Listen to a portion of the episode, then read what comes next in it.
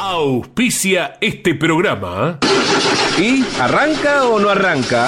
Siempre arranca con bujía Gescher para motores diésel. En Campeones Radio presentamos El Arranque. Para comenzar el día con buena onda y muy bien informado. El Arranque. Entrevistas con los protagonistas, historias, toda la pasión del automovilismo y el humor inconfundible de Luis Landricina. El Arranque.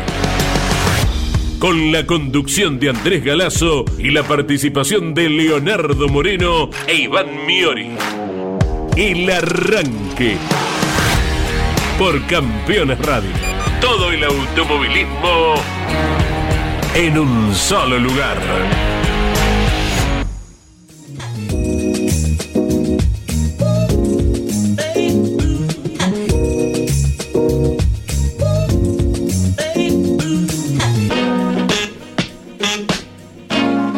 Hola, buen día para todos. De manera especial a los operadores de radio. Buen día, Claudio Nanetti. Felicidades. eh, que estés pasando un hermoso día. Vos, todos tus colegas, quienes son un elemento indispensable en este maravilloso mundo que es la radio, con su arte, con su oportunismo, con su conocimiento eh, para embellecer cualquier tipo de contacto con el oyente, sea una transmisión deportiva, sea un programa coloquial, sea hasta eligiendo muy buena música. eh. Tanta arte que los operadores de radio ponen al servicio de la difusión del medio. Vaya extensivo también para Ariel Dinoco, eh, quien es el responsable eh, de la puesta en el aire de la emisora en general, las 24 horas del día y de la noche también, porque la música y la información de automovilismo es continua en Operadores Radio. Lo hacemos extensivo también a otro de nuestros técnicos, como es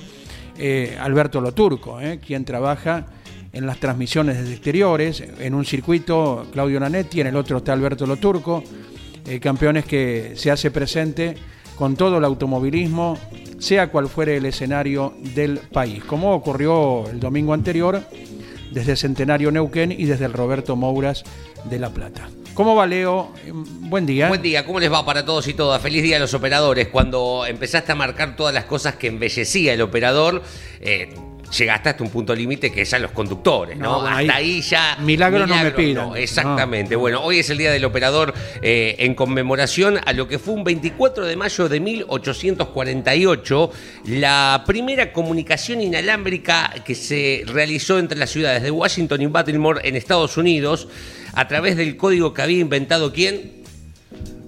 Morse. Ajá. Entonces, en función de él, hoy es el día de los operadores. Exactamente, sí. ¿eh? Nosotros, usted cuando siente ese, ese tintineo acá, es que estamos a través de otro canal paralelo que tiene la, la radio de comunicación, comunicándonos con otra parte que no le podemos contar a dónde es, pero no se asuste, tiene que ver con eso. Eh, eventualmente estamos pasando ese tipo de información que, bueno, es secreta, por supuesto. Eh, dos eh, temas alusivos. Iván me miraba fijo recién y se reía, porque él a veces me advierte que uno no se da cuenta y está.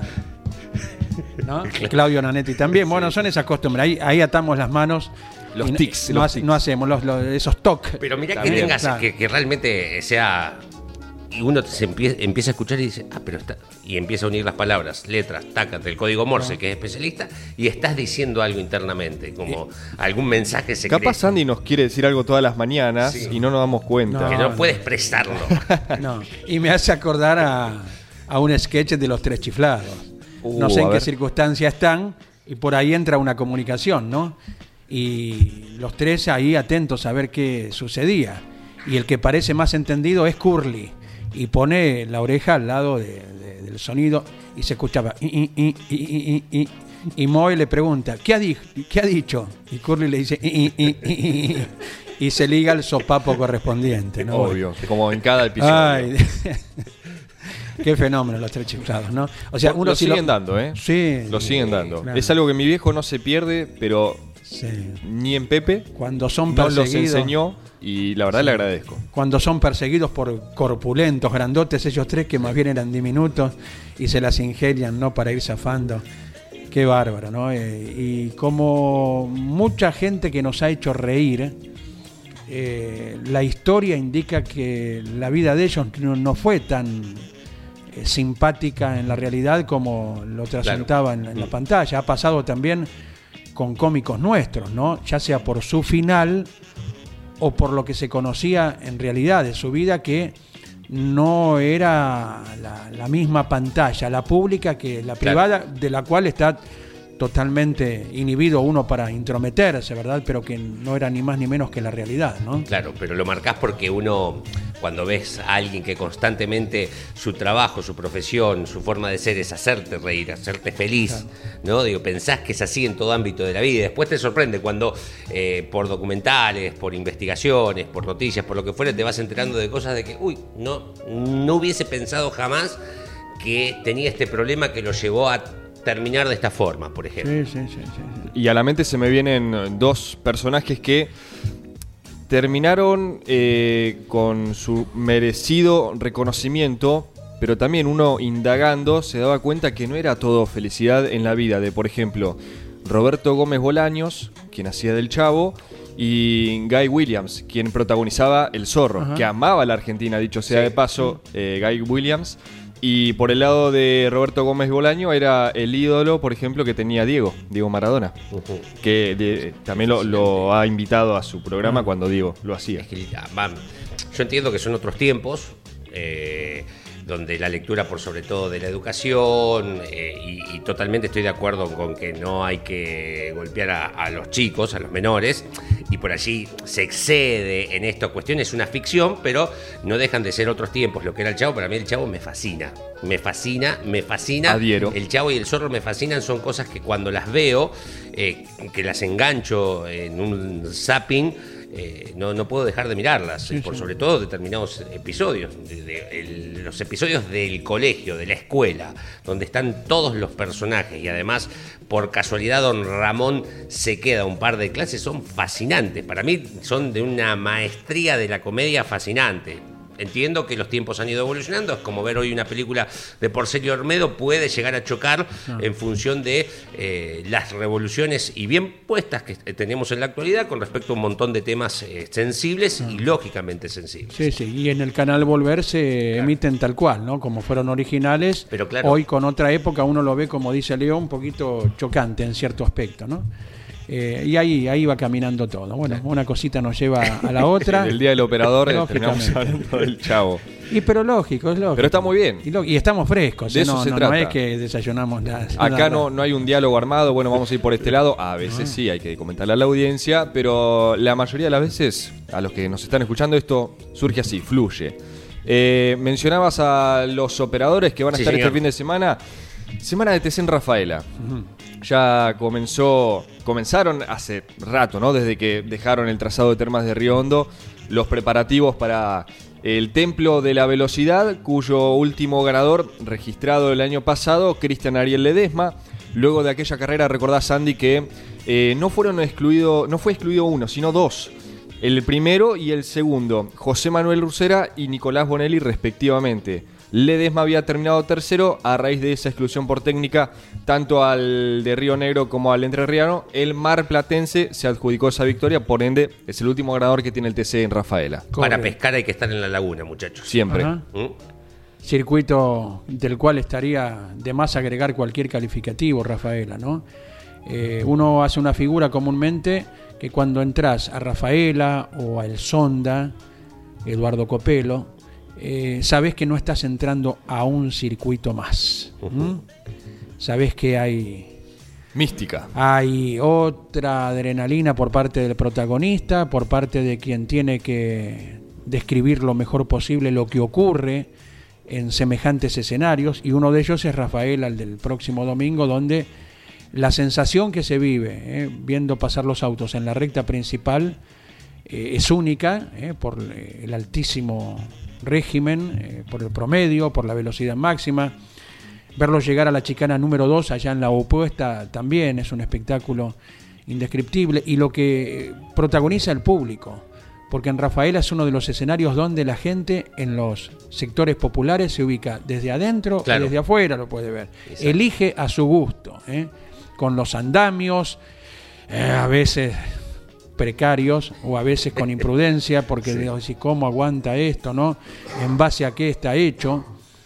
Y bueno, y una de las anécdotas que nos queda de Rafaela, un chico de unos 13, 14 años bajando del andamio en la chicana 2.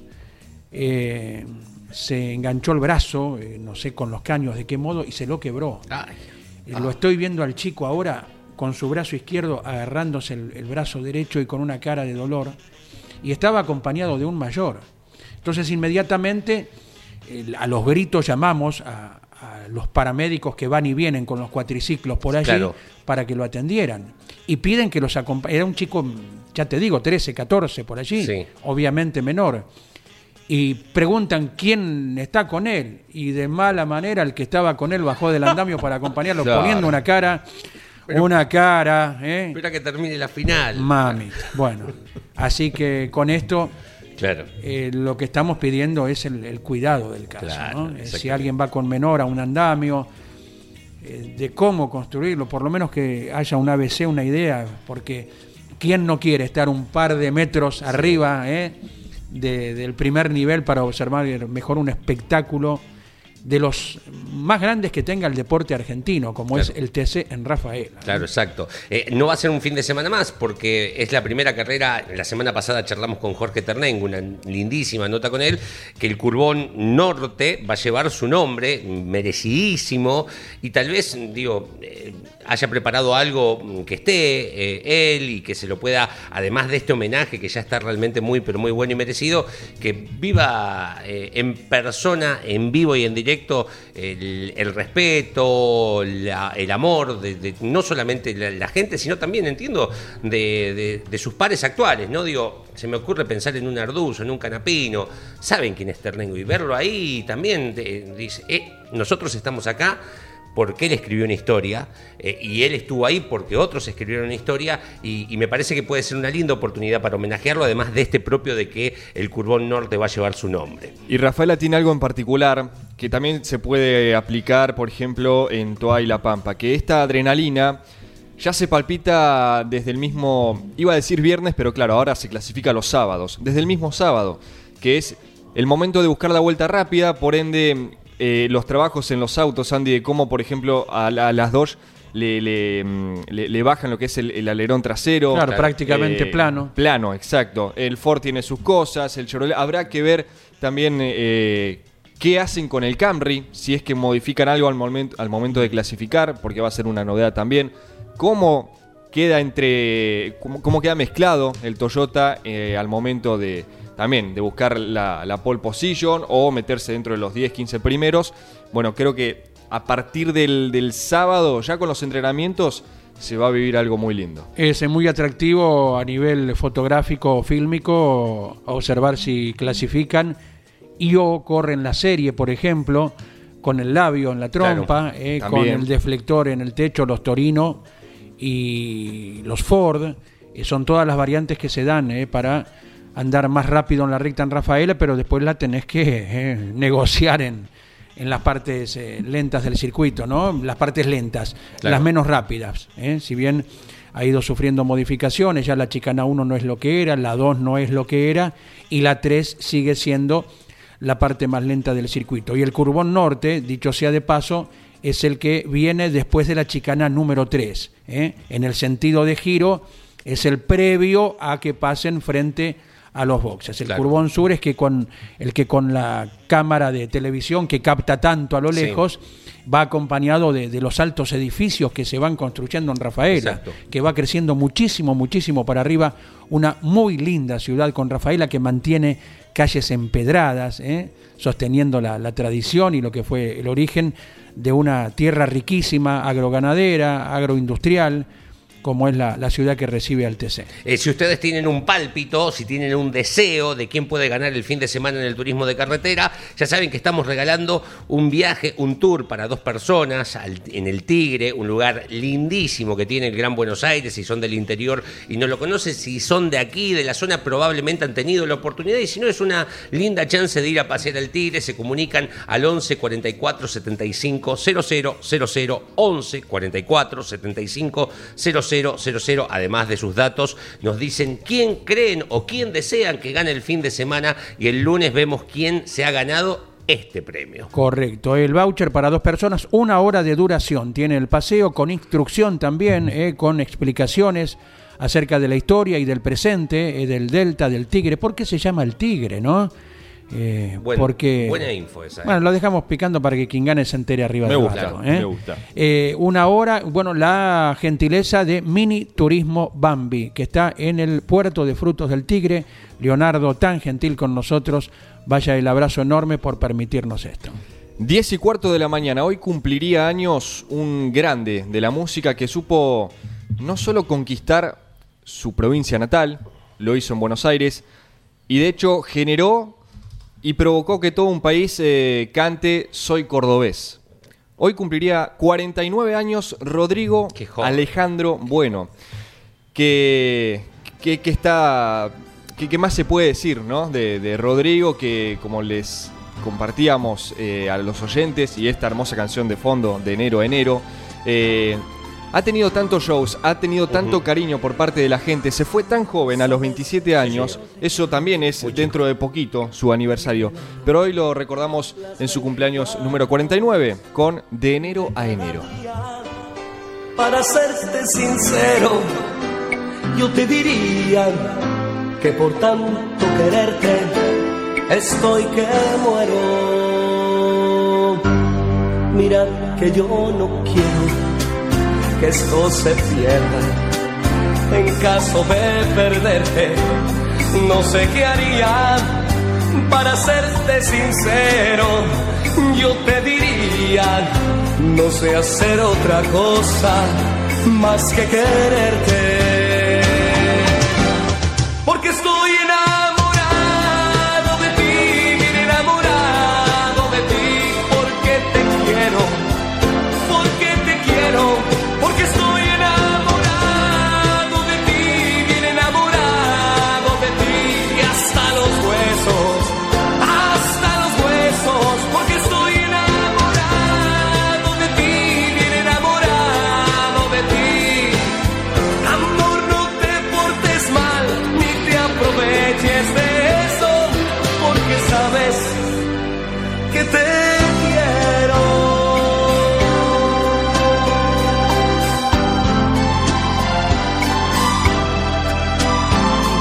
Con este programa.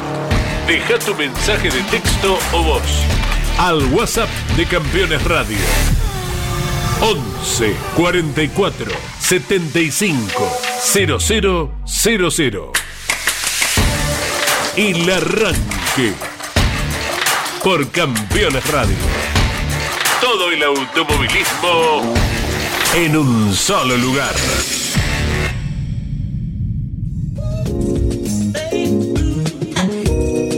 20 minutos de las 10 de la mañana, esto es el arranque por Campeones Radio. Tenemos en la ciudad autónoma de Buenos Aires 17 grados.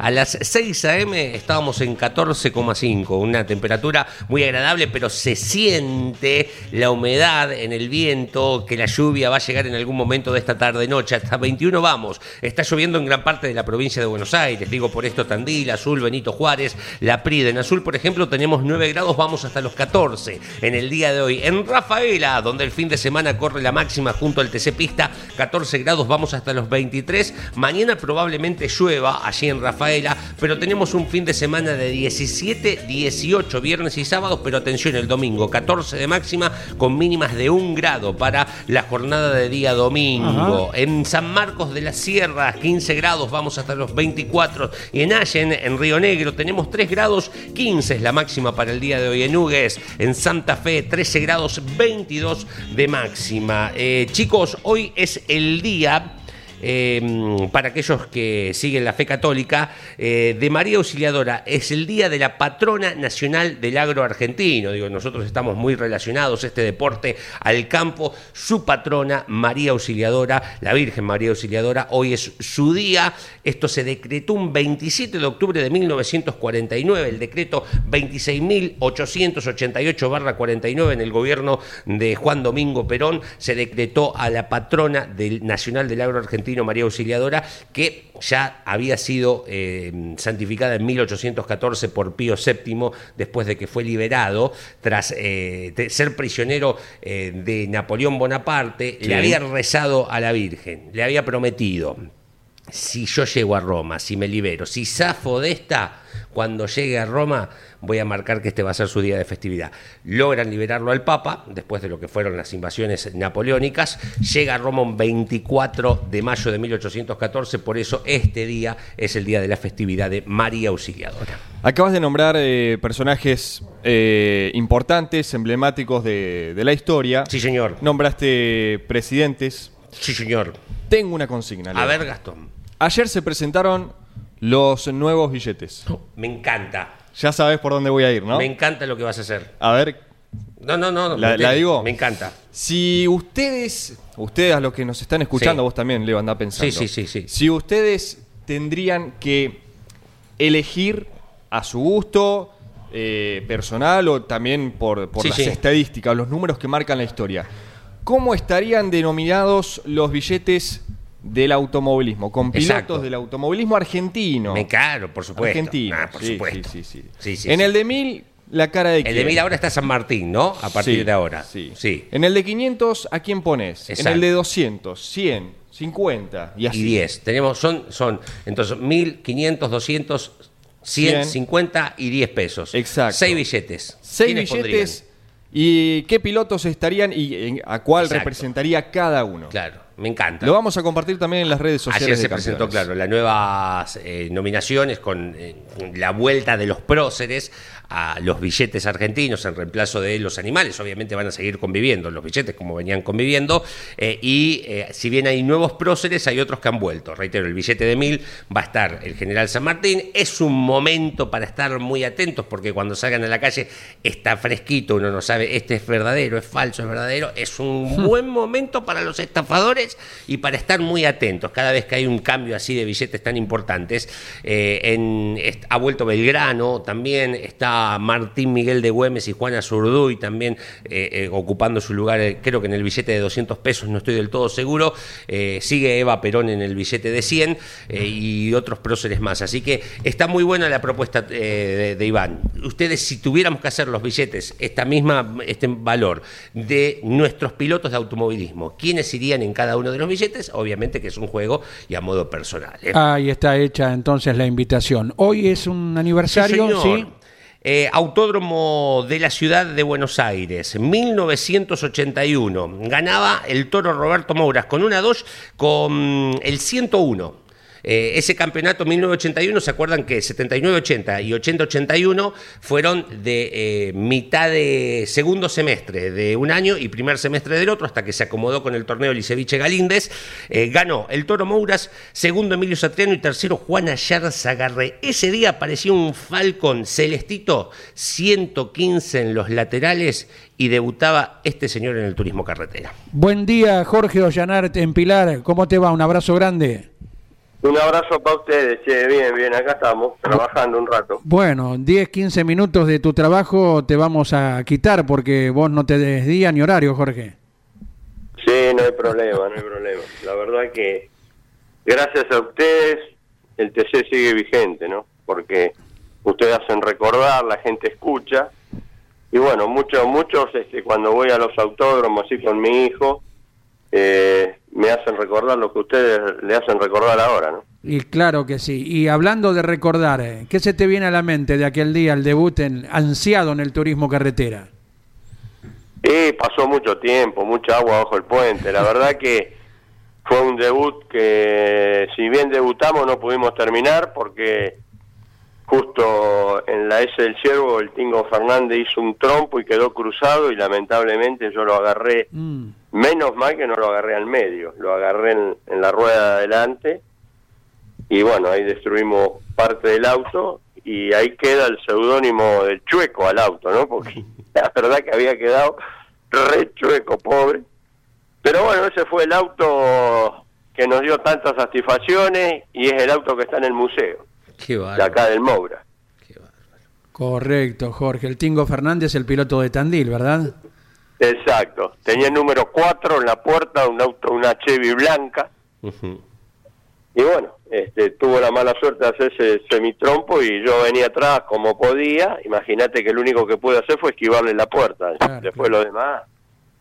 eh, nosotros destruimos bastante el auto y él, por supuesto, también. ¿no? Exacto. Venías eh, precedido de una campaña siempre en categorías de seis cilindros, Jorge, en la tierra, y te volviste a encontrar en el turismo carretera con muchos de aquellos eh, rivales iniciales, ¿verdad?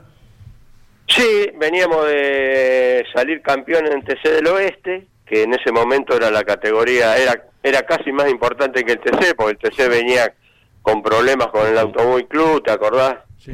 Todos recesos, este, bueno, todo lo que todos sabemos. Claro. Y este, habíamos salido campeones en el TC del Oeste y bueno, eh, queríamos evolucionar y la evolución era el TC. Así que ahí arrancamos con, con el apoyo de todos, de muchos acá, ¿no? Porque no te vas a creer que este, muchos particulares, hasta que después, bueno, vino vino lo mejor, ¿no es cierto? Gracias a Roberto Beco, que fue el que compró el equipo West, y ahí eh, tuve contacto con, con el polaco Orsec.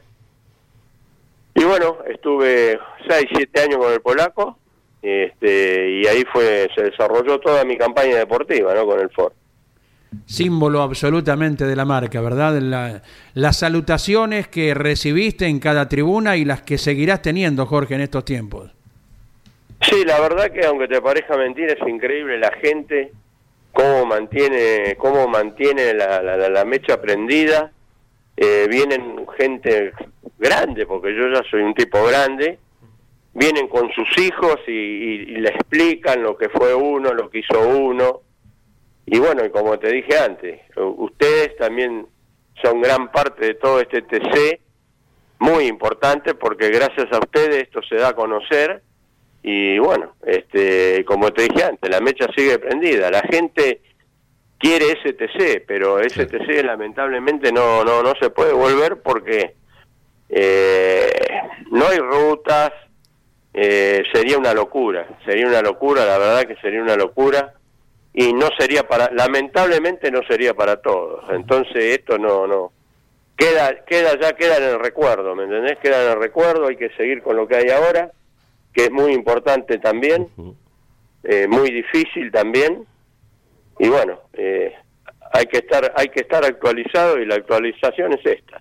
Claro. Estamos hablando con Jorge Ollanar. En el año 81, un día como hoy, debutaba en el turismo carretera. Estamos con Leo Moreno e Iván Miori, que dialogan con el Pilarense. Buen día, Jorge. Em, quiero ir a, ese fin de semana del debut y, y en realidad un poquito antes. ¿Cómo, ¿Cómo nace el proyecto del TC? Lo contaste, habías andado muy bien en el TC del Oeste, venías de ser campeón. Eh, ¿Cómo conseguís el auto? Eh, ¿Das la prueba? Eh, ¿qué, qué te acordás de aquellos? ¿Quién era tu acompañante el día de tu debut? Eh, sí, como no me voy a acordar, sí. Este, eh, mi acompañante era Rubén Calamara, que fue el acompañante de- que corrimos en el tercer oeste y ganamos muchísimas carreras. Sí. Nos llevábamos muy bien, nos entendíamos muy bien. Eh, bueno, el auto ese aparece un día, estaba por, nosotros ya queríamos evolucionar, Ujú. porque el tercer oeste habíamos llegado a un techo y el problema es que siempre tuvo el Ford fue el cigüeñal, no había cigüeñal, Sí. eh, Cobuica recién empezaba a hacer cigüeñal, el papá de Cobuica, porque Jorge eh, tiene la misma edad que yo, era un pibe en esa época, En Lanús. eh, de Lanús, Sí, y no había, no había cigüeñal, el único que hacía los cigüeñal era Palito, y a mí me había hecho este cigüeñal que fue el que ganó tantas carreras, y tuve la mala suerte que se me corta en Gualeguaychú en una carrera. Y bueno, después hicimos varios, pero el rendimiento no era, no era como este que había salido bueno. Así que bueno, eh, dijimos vamos para el TC. Y ahí estaba el auto que compra Antonio Marcos, que era el de Gradasi. Ajá. Y había un muleto, que es este que yo tengo, que lo tenía un, un hombre de Chillar. Ahora vos sé que se me fue de la memoria, no me acuerdo cómo se llamaba. Estaba en lo de Constantino el auto. Obvio que valía tres veces menos, ¿no? Bueno, eh, rompimos el chanchito y hicimos hicimos fuimos a comprar el auto compramos el auto pero bueno cuando vinimos eh, el auto le faltaban muchos elementos así que no pudimos no pudimos debutar ese año que creo que fue el año 80 Así que con gran esfuerzo hi- hicimos cigüeñal porque no tenía cigüeñal el auto. Eh, hicimos palito me hace un cigüeñal dos cigüeñales hizo. Y andaba bien. Eh, yo ya había tenido algún contacto con el polaco, me había hecho la leva él, este, que en definitiva fue la leva que después tuve toda mi vida cuando yo estaba ahí, así que eh, ahí te das cuenta la calidad de tipo que era, que a veces le tiran cascote y no es así. Y bueno, este, hici- hicimos unas cuantas carreras, pero se rompía, ¿viste? se le volaban los contrapesos en muchas vueltas. Nada que ver con el tercero este que andábamos a 6.000 vueltas. Acá teníamos que andar 8.500 y, y se volaba todo. Entonces, ahí viene cuando Roberto Beco se une a nosotros, primero como sponsor y después como piloto, porque al comprar todo el equipo había auto que había que armar y entonces ahí armamos uno nuevo para él. Él también debuta en la no ganadores en el autódromo, porque en esa época había que dar examen, todo, no como ahora que Claro. entra, entra, entra, ¿viste? Antes, si no hacías el tiempo, no entraba. Claro. De cualquier manera, hoy los pibes, Tienen que hacer la escalerita. es otra edad, es otra edad, nosotros teníamos otra edad. Hoy hay pibes de 18 años que ya están capacitados para correr. Eh, nosotros éramos todos viejos, medio viejos grandotes ya. Y te digo más, este, a los pibes no nos dejaban entrar. Porque yo me acuerdo cuando Tito Besón empezó a correr en TC, que era un chico, un chico este, también se le pedía mis requisitos y, y venía Tito y te pintaba la cara. En un autódromo, viste, nos, nos trituraba. Claro, tenía bueno. Tito cuando debutó en el 85, por ahí tenía 27 años. Claro, y era muy jovencito para, para el momento. Claro. Yo a los 27 años llegué, tenía que sacar caja de velocidad de Bedford a lo loco para poder vivir. Entonces, este, era, se, se van, se van cambiando las Claro, cosas, ¿viste? claro. Se van cambiando. Entonces vos contra la tecnología y contra todo eso no, no, no, no. No puede. Nosotros, yo calculo que nosotros nacimos con la velocidad. Mi, mi, mi, mi, mi época, como se dice, mi, los que somos de mi edad, Sí. Tu nacimos generación. con la velocidad, nacimos con la Coupé Fuego, después vino el Town, después vino la Sierra, ¿me entendés? Y andábamos en un rastrojero 80 kilómetros y después teníamos que subirnos al Falcon que andaba a 250, 260. Vos fijate, lo, lo- hoy los pibes andan en Audi, BMW, ¿me entendés? Ya tienen, tienen el chip eh, eh, de, de- de- de otra velocidad. sí, sí. Hay, hay- Nosotros probamos acá en la Panamericana de Pilar y cuando bajábamos, te estoy hablando un segundo, que ahora en una décima hay siete autos y antes bajabas un segundo y, y ya no te agarraba el avión de, de carburando, ¿viste? Así que, bueno, eh, toda esa cosa la vivimos nosotros, la, la velocidad, el, el estrenamiento, eh, bueno, todo eso que era era era muy difícil, ¿eh? Ojo, no no Sí, era sí. fácil porque muchos quedaron en el camino, así que... Pero bueno, eh, es lo que había y, y la gente eso... ¿Y, ¿Y sabes cuál era el secreto del TC? El secreto del TC era que todos largaban con el mismo tiempo. Entonces todos tenían posibilidad de ganar. Claro. Vos largabas en última fila, había 60 autos, largabas en última fila, y si vos estabas bien, eh, el auto andaba bien, eras, eras ganador o por lo menos llegabas quinto, sexto, cuarto, Claro. ¿me entendés? Hoy eh, hay muchos autos buenos, muy buenos, Pero, ¿qué pasa? Largan en sexta fila, chao. Lo único que comen son piedras. Eh, destruís todo el motor, porque, viste, si bien tenemos unos filtros de, de aire muy buenos, todo, pero las piedras pasan, las válvulas se tuercen, ¿me entendés? Este, todo, todo, todo un tema esto. Claro. Haces especial mención a la época de la ruta, fue la que más te quedó arraigada, Jorge. No, obvio, la ruta. Nosotros cuando íbamos al autódromo teníamos un buen rebusque, ¿viste? Pero tal es así que ganamos en Buenos Aires, ganamos dos en Balcarce, pero la ruta también era lindo, porque la ruta era había que tener, eh, era muy intuitiva, ¿viste? Vos dos veces no pasabas igual por el mismo lugar Sí, sí. porque había 80 autos que pasaban y el que venía último se fue afuera, te tiró toda la tierra arriba.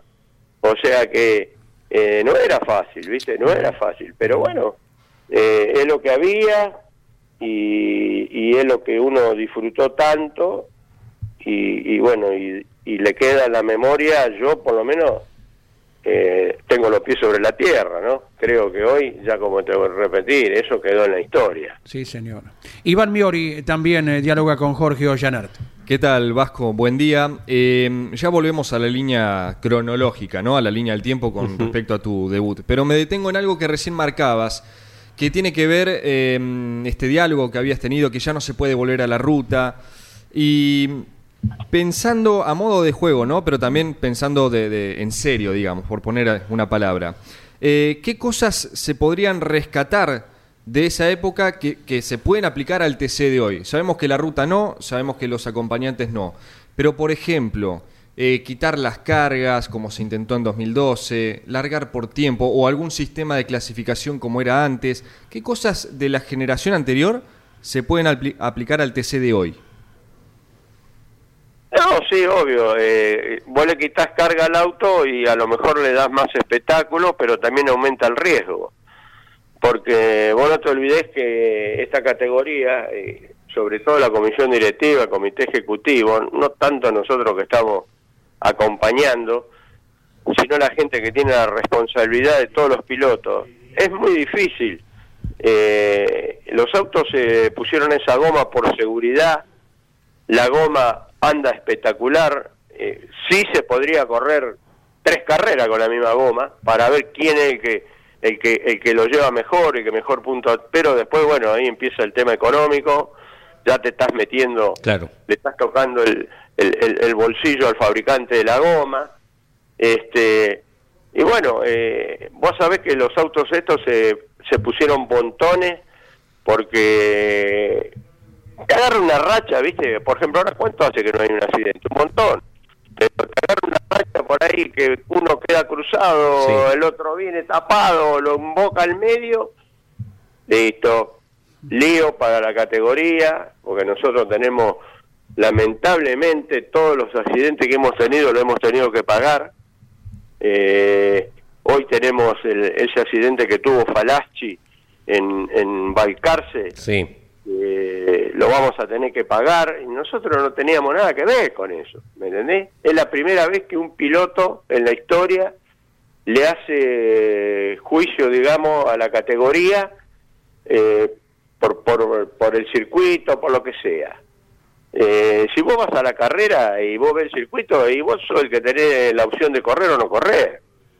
Sin embargo, viste las leyes, los abogados le buscan la vuelta eh, y la CTC no es un payaso que tiene eh, los bolsillos grandes. Todo cuesta, todo sale de los corredores acá, ¿me entendés? O sea que si nosotros tenemos que pagar tanta cantidad de plata, ¿quién la va a pagar? Todos los corredores la van a pagar, ¿me entendés?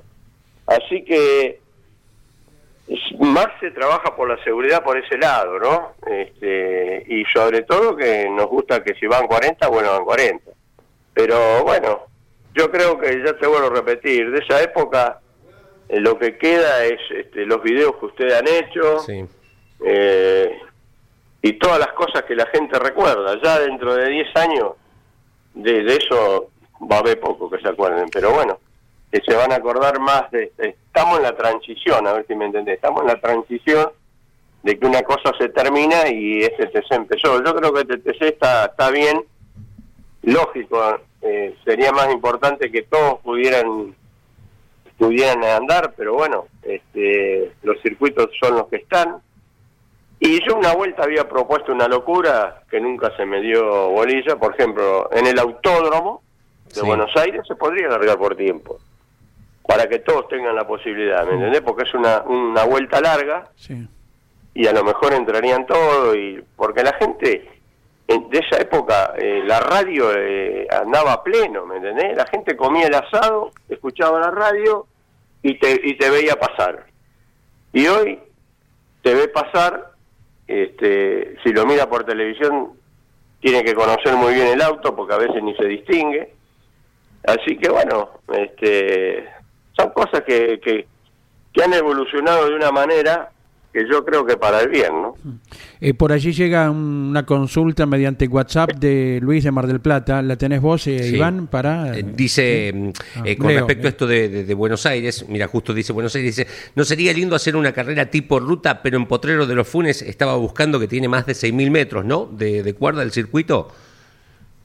Mira, este, Potrero Los Funes sí se puede, obvio, pero hay que repavimentarlo todo porque eso es toda ondulación. Eh, los autos de hoy no podrían andar ahí. No, hoy no podrían andar. Ya en la época nuestra no podíamos correr ahí. Bien. Vos corriste en el, por- en el viejo potrero. ahí, sí, me pegué un palo in- que no era, no habría que habérselo pegado.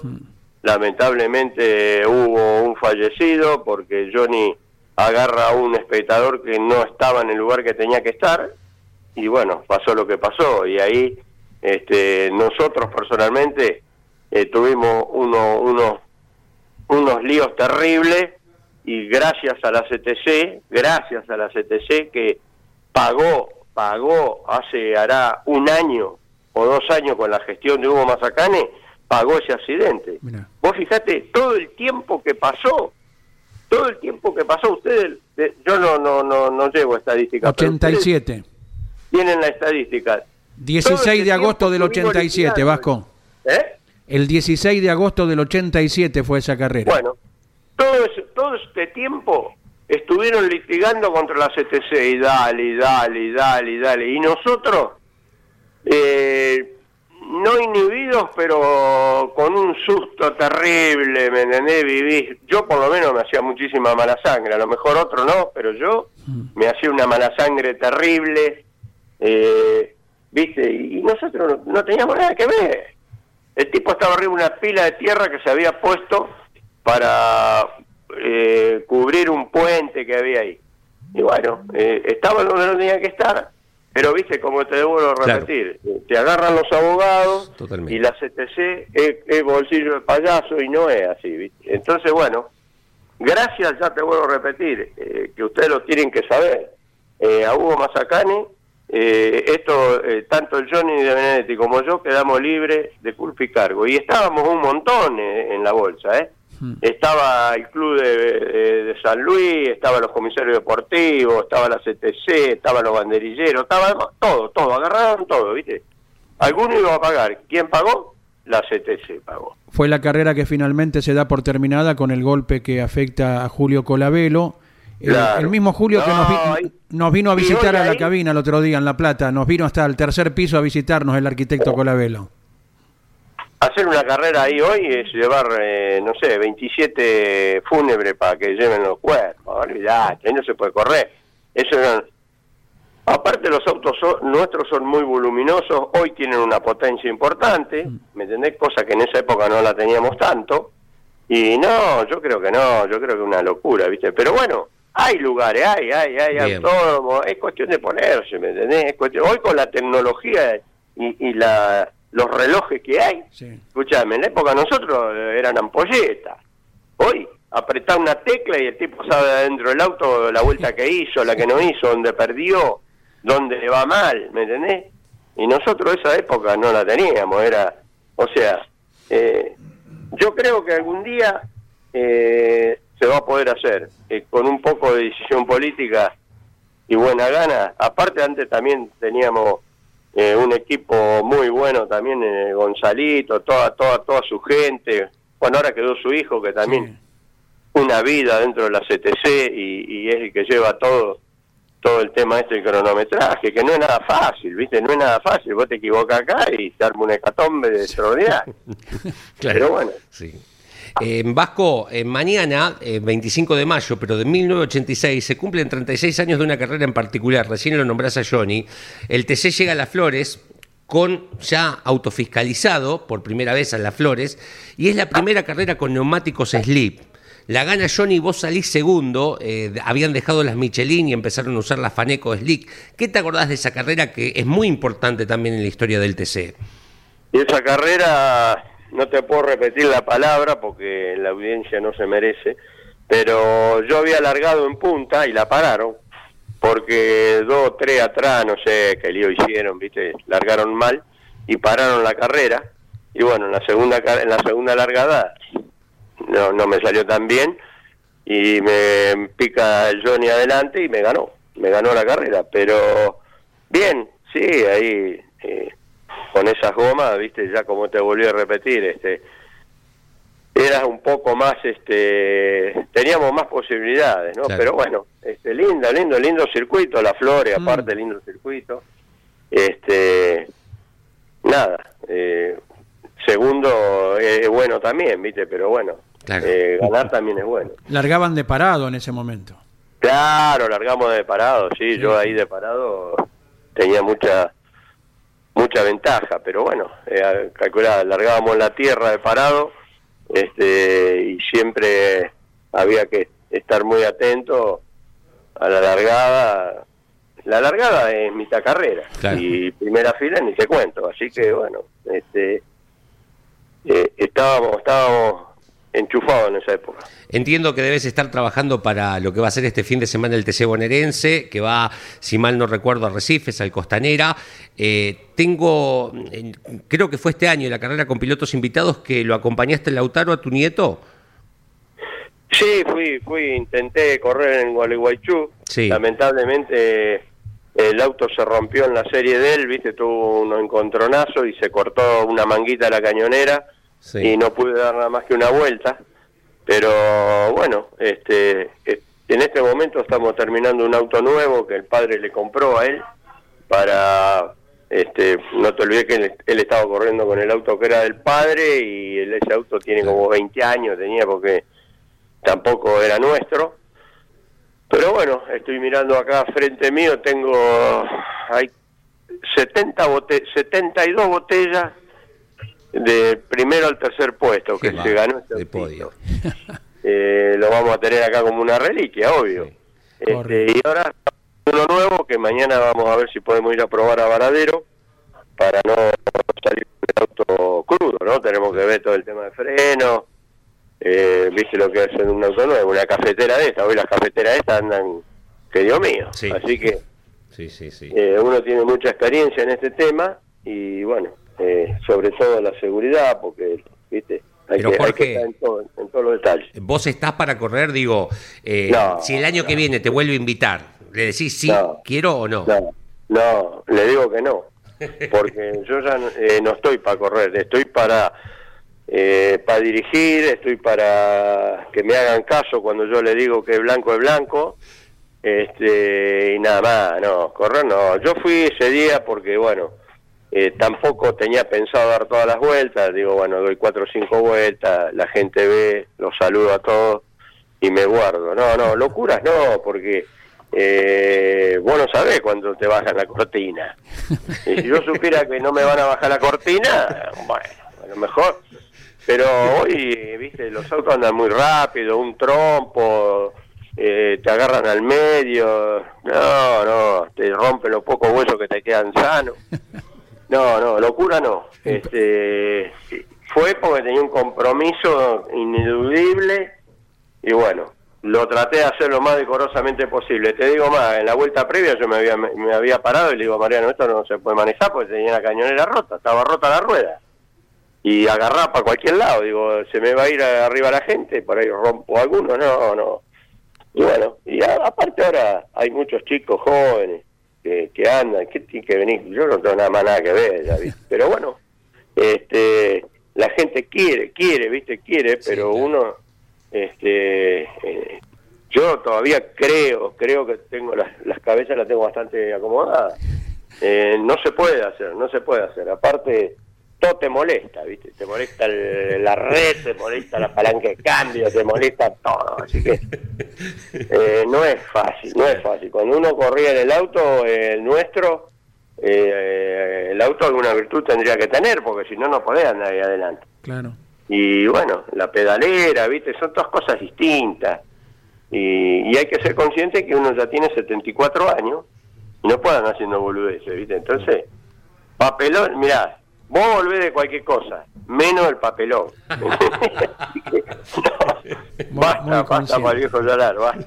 Muy consciente en lo que decís, un personaje como toda la vida, Jorge Ollanar. ¿Qué opinas de las TC Pickup, donde Mariano, tu hijo, es uno de los 41 pilotos? Bien, bien, bien, la verdad que estamos contentos. Eh, también, viste, bueno, nos cuesta muchísimo clasificar, estamos acomodándonos, estamos agarrando el hilo de la categoría.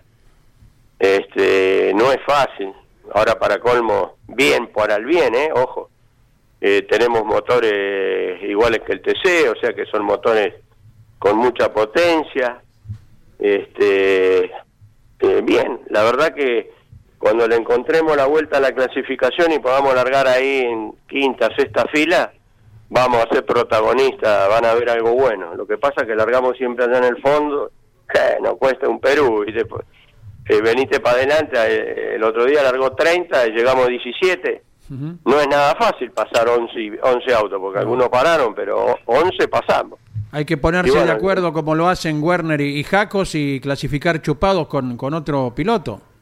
Sí, eh, lamentablemente eh, Mariano eligió a Chapur el domingo, estaba dormido Chapur el domingo, no sé qué le pasó, clasificó 23, siempre Chapur anda, ¿viste? Sí. Y bueno, iba a traer a Chapur, a traer Chapur y Chapur iba ahí, ¿viste? Venía de ganar dos carreras, así que voy a ganar esta también, no, venía ahí escuchando radio Chapur, ¿viste? Ah, Entonces, bueno, en, en la ¿qué va a próxima se bueno, intentará. Estamos, estamos, estamos, estamos, estamos. Lo importante es estar, ¿viste? Eh, eh, yo tengo la cabeza puesta en esto, entonces creo que es lo que te hace vivir, lo que te hace no pensar en enfermedad y en toda la mierda esta que, que salió ahora, así que hay que estar todo el día acá adentro. Claro, Jorge, esta Ir a nota, dormir, ir a dormir bien cansado. seguro, por, por el trabajo que es lo que dignifica a la gente. Eh, claro. Jorge, esta nota va en eh, regalo nuestro eh, a nuestro operador Claudio Nanetti, que cuando joven en Mar del Plata eh, tenía el póster tuyo con el Falcon y la publicidad de, de los jeans, eh, que, Ah, que vos sí, ya te recordarás. Sí, lo tengo acá, mirá. Tengo acá Mark Player, tengo el 2. Jean Mark Player. Mirá cómo ¿Eh? será esa época que hasta Claudio Nanetti, que hoy eh, se larga la carrera y él está con lo suyo, no sabe ni quién gana, ¿no? Pero en esa época te seguía a vos y hasta se recuerda quién era tu acompañante de aquel tiempo que vos vas a nombrar. El acompañante mío era Juanjo Molina en esa época. Acá lo tengo. Está la foto del lado del acompañante y viene ahí, agarradito. Claro, mirá lo, lo fuerte que ha sido esa época de la ruta, No, a la cual vos aludías Tengo al principio. Un póster del 4 con Juanjo de acompañante. Y bueno, tengo el 2 acá en otro que me hizo eh, un hincha que tengo que no, eh, no me va a salir ahora, que es el que transmite las carreras del bonaerense. Eh, bueno, me hizo un póster hermoso, la verdad que eh, lo tengo acá en donde armo los motores, ¿viste? De vez en cuando le pego una mirada y, y sigo laburando, ¿qué va a hacer? Eh, el Falcon que compra el Vasco, que decía, no se acordaba de qué piloto de Chillar era, es Hugo Pelayo Rodríguez. Exacto, el playboy del momento. Correcto. Era así. Sí, era modelo, era no sé qué carajo era, era Sí, así. Sí, sí. Había otro Playboy en esa época recordado, ¿no? Eh, que nos dejó no hace mucho tiempo, Fernando Raiz también, ¿te acordás? También, sí, sí, sí, sí, sí, sí, lo veíamos en las carreras, ¿viste? Claro. No, este, este me vendió el auto y se desapareció, pero bueno. Está en el sur eh, viviendo, en Tierra del Fuego. Fue campeón en cafeteras, peleó los campeonatos con Pepino Malicia, es contemporáneo a- al Vasco, pero desde el lado del sudeste, ¿no? ya. Vasco, un abrazo muy, pero muy grande y la historia viva que se mantiene eh, la compartimos cada domingo a las 22 y 30 con Carlos Alberto Leniani en el garage en Historias de Campeones, donde es tan atrapante eh, ver todo el recuerdo de aquellos tiempos. Bueno, che, un abrazo a todos ustedes, la verdad que a toda la familia Leñani que mantiene viva, yo creo que el mérito es de ellos en este momento porque ellos mantienen viva la llama del TC. No no veo tanto tanto TC ahora, va- compro el diario y veo la- a ver tapen en el diario y no veo una fotito del esfuerzo de los que corrieron en la camioneta el domingo. Ajá. Eso te digo la verdad, me calienta. ¿Me escuchaste? Sí. Me calienta. Pero bueno, así somos los argentinos. Matamos a Favaroro y después queremos eh, irnos a revisar el corazón. Somos bisnietos los argentinos, ¿eh? bisnietos. Después el título, poner el título de atrás se lo pone vos. Este, un abrazo grande, che, un abrazo grande nuevamente a la familia Leñani, a todos ellos y a ustedes, por supuesto, que son los que quedaron con todo esto. Así que nos vemos. Un abrazo a toda la hinchada de Ford, a todos los chevroleteros también, que también se arriman y me dan su, sus alegrías, a todos, a todos, y esperemos estar un tiempito más. Dale, ¿Cómo no? ¿Cómo no? Abrazo enorme, el gusto de siempre, Jorge. dale, dale. Jorge Ollanart, hoy a 41 años de su debut en el turismo carretera. Exactamente, lo nombró el Tingo Fernández que se pega con él. La Chevy del Tingo Fernández el fin de semana corre en APAC, en la clase B, está corriendo ese auto, está líder del campeonato con Marcelo Tim, un chico de vela. Y el fin de semana, eh, hablando de gente que está por encima de los 70, vuelve un contemporáneo de él, Eduardo Finocchio. ¿Se acuerdan de los hermanos Finocchio de General Pirán? Bueno, vuelve al TC del Sudeste con 72 años el fin de semana en Coronel Vidal, el ex turismo carretera que corría con su hermano, los hermanos Finocchio. ¿eh? Pintaron una Dodge al estilo del Lancia Delta Integrale, ¿no? ¿Te acordás? Con la sí, publicidad del aperitivo italiano. Exactamente, ¿No? sí. Y después tuvieron la publicidad de la petrolera, que en ese momento, no sé si existe todavía hoy. Isaura. Sí, Isaura, sí. exacto. Y el colectivo que todavía lo tienen tal cual, un camello que mide 250 metros, que no sé cómo hacen para doblar en las esquinas y estacionar en los circuitos, tal cual. Así que el fin de semana vuelve Eduardo Finocchio en esta misma carrera, donde está la Cheve del Tingo Fernández todavía corriendo en actividad. Dos minutos eh, nos separan de las 11 de la mañana. Ya vamos con los mensajes de los oyentes al 11 44 75 0000. Ya venimos también con Jorge Archiria. Pero antes, Luis Landricina. Se dice muy a menudo, ante uno solía decir, le presento a mi esposa o mi señora, la mamá de mis hijos. Ahora, a veces para zafar en mi pareja, liquidable el comentario, ahí. Entonces vos ya sabés que no tenés que preguntar más nada. Pero lo que pasa es que un, hombre y una mujer para llevarse bien tienen que ser parejos, tiene que ser pareja la cosa. Aun cuando esté bien organizada la cosa, matrimonio, hay gente que por ahí a los años descubre que no la quiere más a la mujer o la mujer no lo quiere más al marido y cada cual agarra para su lado. También está dentro de las posibilidades. Y hay una tercera alternativa, que bien casados y todo, sin pretender de separarse, cada uno tenga su cosita, sepa, travesuras. Este. Si lo hace la mujer, pasa a ser candidata, ya saben, del comentario más cruel y las sacrifican para siempre, pasa a ser una mala mujer. Pero si lo hace el varón, sobre todo en una cultura como la nuestra, latina y machista, empezamos acá patente piola. Además, buscamos nosotros los hombres argumentos para defender esto. Y una mancha más al tigre que le hace. Sí, una cana al aire.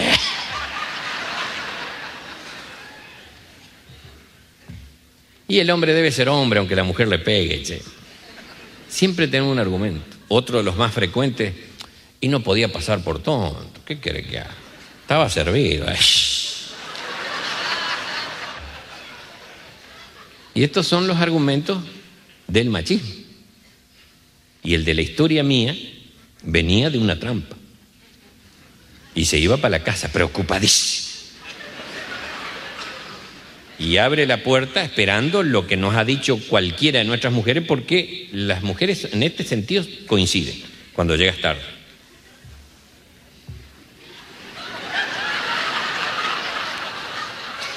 ¿Te acordaste que tenés casa vos?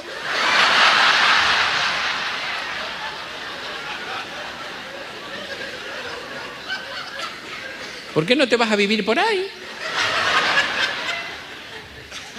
¿O se te perdió la dirección? Y este abre la puerta esperando esa andanada, que es una detrás de otra como cachetada de loco. Y la mujer lo mira y dice, hola mi Superman. Y lo descolocó. Porque esta estaba esperando una serie de barbaridades. Dice, no se quede parado ahí con la puerta abierta. Pase mi Superman, que está, fresca la noche y entra el frío. Y este echaba a pensar, ¿qué le pasa a este? ¿Qué quiere mi Superman? ¿Un bifecito con ensalada?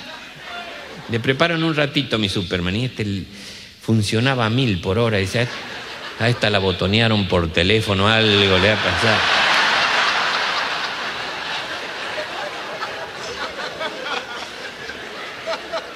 ¿O usted prefiere mi Superman que, que- mientras se da una ducha yo le haga una sopita como a usted le gusta en invierno? ¿Eh? Mi Superman. Y el tipo ya sacó coraje de donde no había. Dice, che, ¿qué me estás cargando? ¿Qué tanto mi Superman?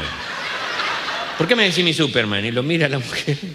Dice, porque únicamente a ese tarao y a vos se le ocurriría ponerse el calzoncillo arriba del pantalón.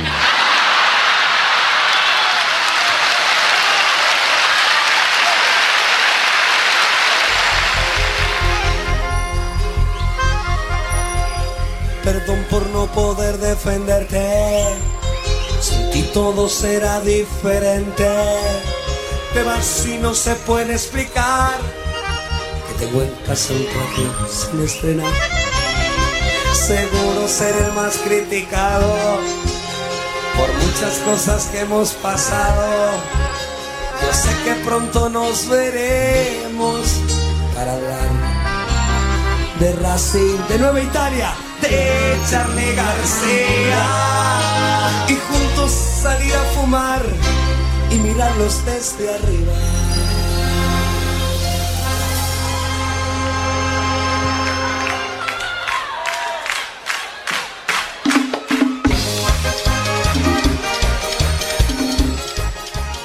Tres minutos de las 11 de la mañana, esto es el arranque, suena un largo camino al cielo. Rodrigo hoy cumpliría 49 años, el potro cordobés. Tenemos 17 grados en la ciudad autónoma de Buenos Aires, vamos hasta los 21. eh, para la tarde-noche se pronostican algunas lluvias, pero por sobre todo en el día de mañana, mañana 25 de mayo, feriado nacional. Está lloviendo en gran parte, poquito, sin gran milimetraje, pero está lloviendo en gran parte del centro sudeste de la provincia de Buenos Aires. Una opinión y deseo al mismo tiempo. ¿Se acuerdan cuando hablamos la semana pasada con eh, Jorge Ternengo? Sí. Sí. Le preguntamos a modo de juego, ¿qué auto de hoy del TC elegirías para correr? Un Torino, dijo. Claro.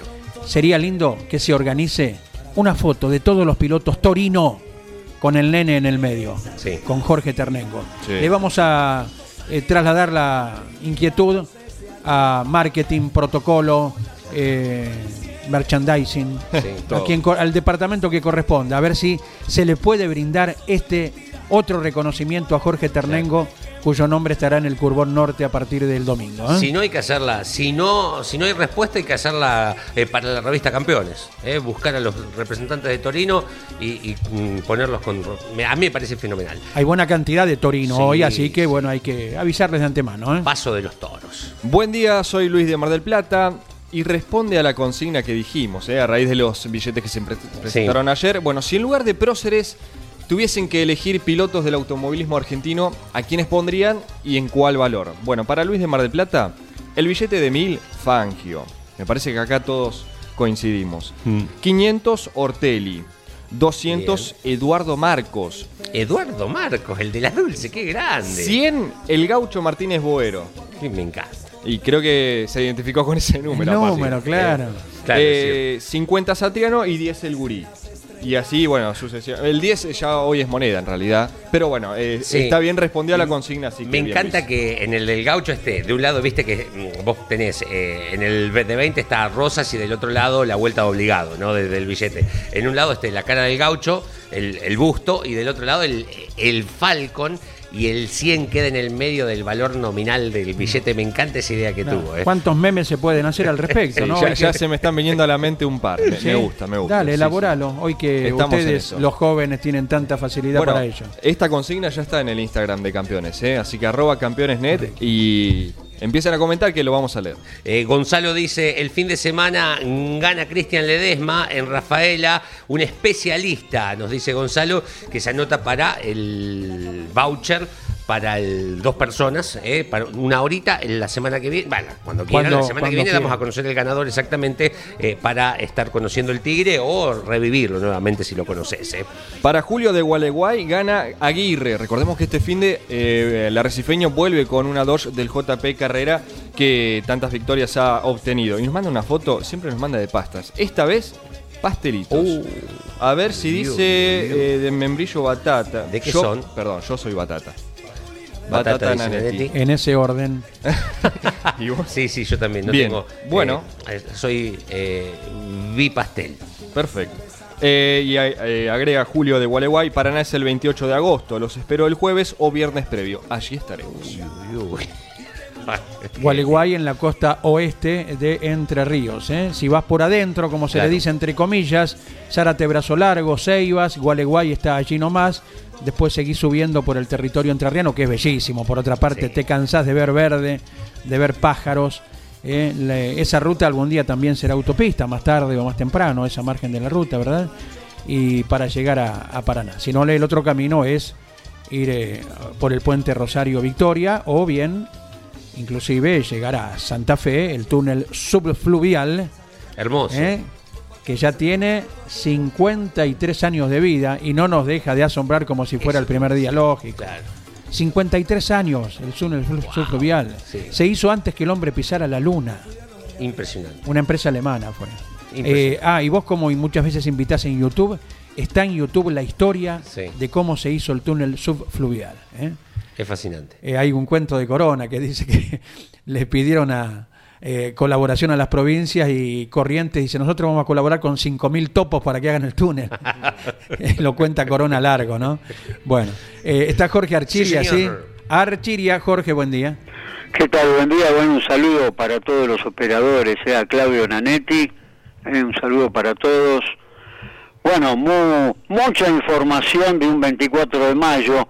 Nos metemos ahí en el año 52, cuando recién se estrenaba el autódromo, Circuito 1 ganaba el aguilucho, irrepetible Oscar Alfredo Galvez, a 120 de promedio, este campeonísimo, 5 títulos, 43 victorias. Año 54, eh, una carrera de Fórmula 1 en Bari, en Italia, sin puntos, había muchas que se hacían, y bueno, José Froilán González con la Ferrari, ese año 54 glorioso para González porque ese mismo año ganaba junto a Trentinian, a pesar de que manejó la mayor parte del tiempo en la 24 de Le Mans, lograba la victoria en Le Mans, ¿eh? Eh, este hombre, ¿no? Y después también su segunda victoria en el Gran Premio de Inglaterra. Eh, un, un campeonísimo José Froilán González, subcampeón del mundo. Año 53, bueno, la primera victoria de la gente de la barriga, ¿eh? los hermanos Emiliosi, tercera vuelta de Chacabuco, ahí estaba ganando ¿eh? de las 42 victorias, la primera, la última, año 66, 3 de marzo, en Colón, Entre Ríos. Última victoria, acá ganaban a 146 de promedio con la Valera. ¿eh? Primera victoria de la Valera y los Emiliosi, ¿eh? Eh, marcados a fuego en la historia del turismo de carretera, muchachos. Exactamente, primera de 42, todas con el auto más ganador de la historia del turismo carretera, la galera de los hermanos Emiliosi. Impresionante. Bueno, año 64, el mismo día ocurrieron cosas increíbles, ¿no? Turismo de carretera, Sí. Sport Prototipo y Fórmula 1 Internacional. El mismo día, año 64. Ganaba la gente de la barriga, otra vez, sexta vuelta de Santa Fe, ahí estaba ganando en el año 64, lograban el eh, tercer título. Eh, también se corría los mil kilómetros de Nürburgring para Sport Prototipo. Ganaba Ludovico Scarfiotti acompañado de Nino Bacarela con la Ferrari, todo italiano.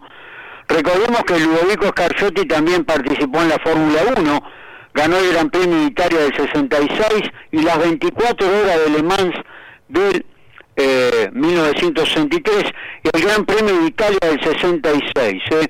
Lamentablemente falleció en una trepada de montaña eh, en Roswell, en Alemania, eh, este hombre, Ludovico Scarfiotti. Pero en esa carrera ganaron en su categoría con un Porsche 908 alquilado, Nasif Stefano y Andrea Bianini. Llegaron quintos en la general, pero ganaron en su categoría, eh, realmente asombroso, ¿no? Y, y bueno, el recuerdo de estos dos pilotos que eran tan amigos, eh, Nasif Stefano y Andrea Bianini, muchachos.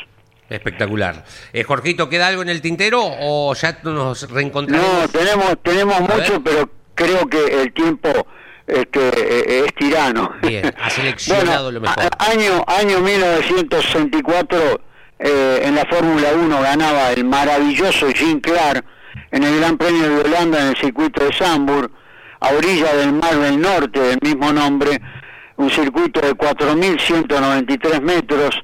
Ahí estaba ganando Jean Clark, campeón 63-65 y subcampeón del 62. Es maravilloso con el Lotus 25 Clímax, gran victoria en Holanda de Clark.